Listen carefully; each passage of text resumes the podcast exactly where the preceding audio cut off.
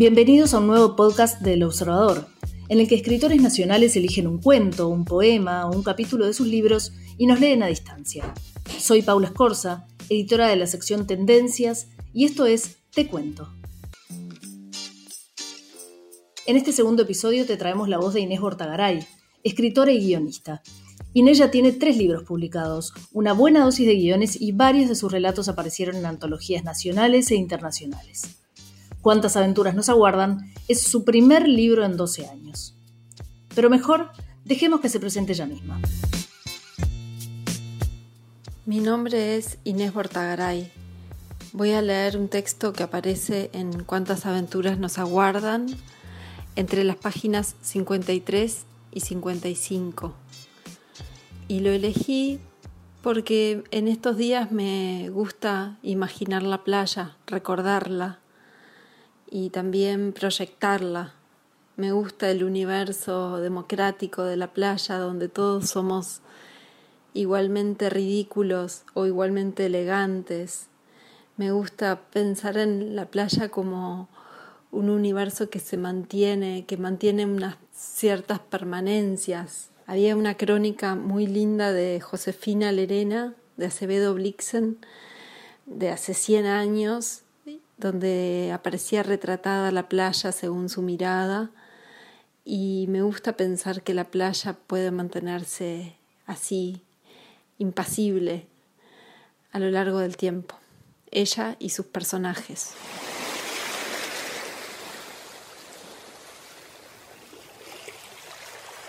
Cada sombrilla es un iglú. La playa es un mundo con los consabidos países y territorios de ultramar y fronteras que se trazan con la estera, la silla, el mate, los libros, la conservadora, la tabla de espuma plast, las paletas, las pelotas, el protector, el pareo, los lentes de sol, el diario desarreglado y tembloroso. En todas las playas del mundo hay un hombre panzón mirando el horizonte, un filósofo que otea la línea que separa nuestra vista del abismo obsoleto, las piernas ligeramente abiertas, y los pies en actitud de aquí me planto yo, señores, y estos pies tan míos y que tanto todo lo soportan, mira cada uno hacia afuera porque reflejan mi mirada positiva y confiada en esta vida. Soy todo oídos, me refiero a que espero de la vida todo lo que la vida quiera darme, y seré guapo, y aceptaré los pormenores dichosos y también las tragedias, porque soy un hombre de bien y en ocasiones también soy confiable un suponer. Con mi familia sanguínea soy confiable. Con mis cuñados y familia política en general soy confiable mientras no me molesten. Yo soy bien franco, voy de frente, pero hay cada espécimen en esa familia que no querés saber. No, no querés saber. Vengan, olas, vengan a mí y verán de mí lo que es bueno.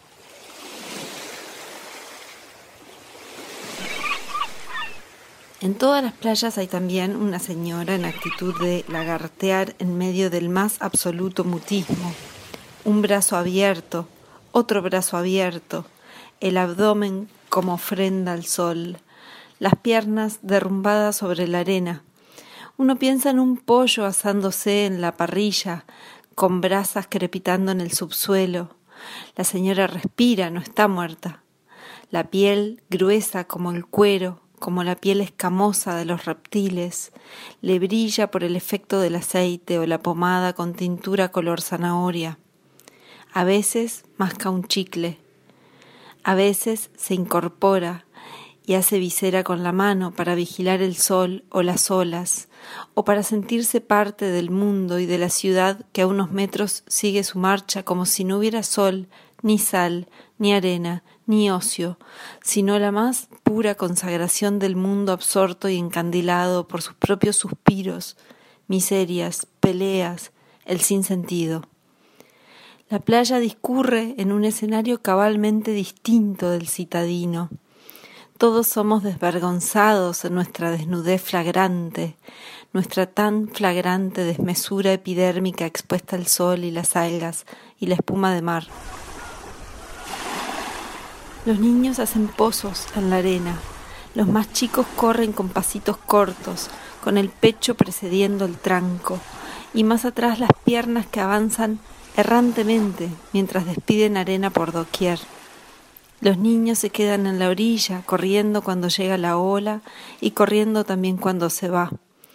Los de un año y medio embadurnados de arena con trazos de protector solar y los dedos rechonchos en los pies como empanadas. El hombre que no pesca igual dedica su tiempo a la pesca y a la eventualidad. Todo está preparado para la ocasión. El tachito con la carnada, los anzuelos, las tanzas, el ril, un gorro, las chinelas, la silla plegable. La familia dice, papá está pescando, y papá pesca sin pescar. No importa que no pesque, igual pesca.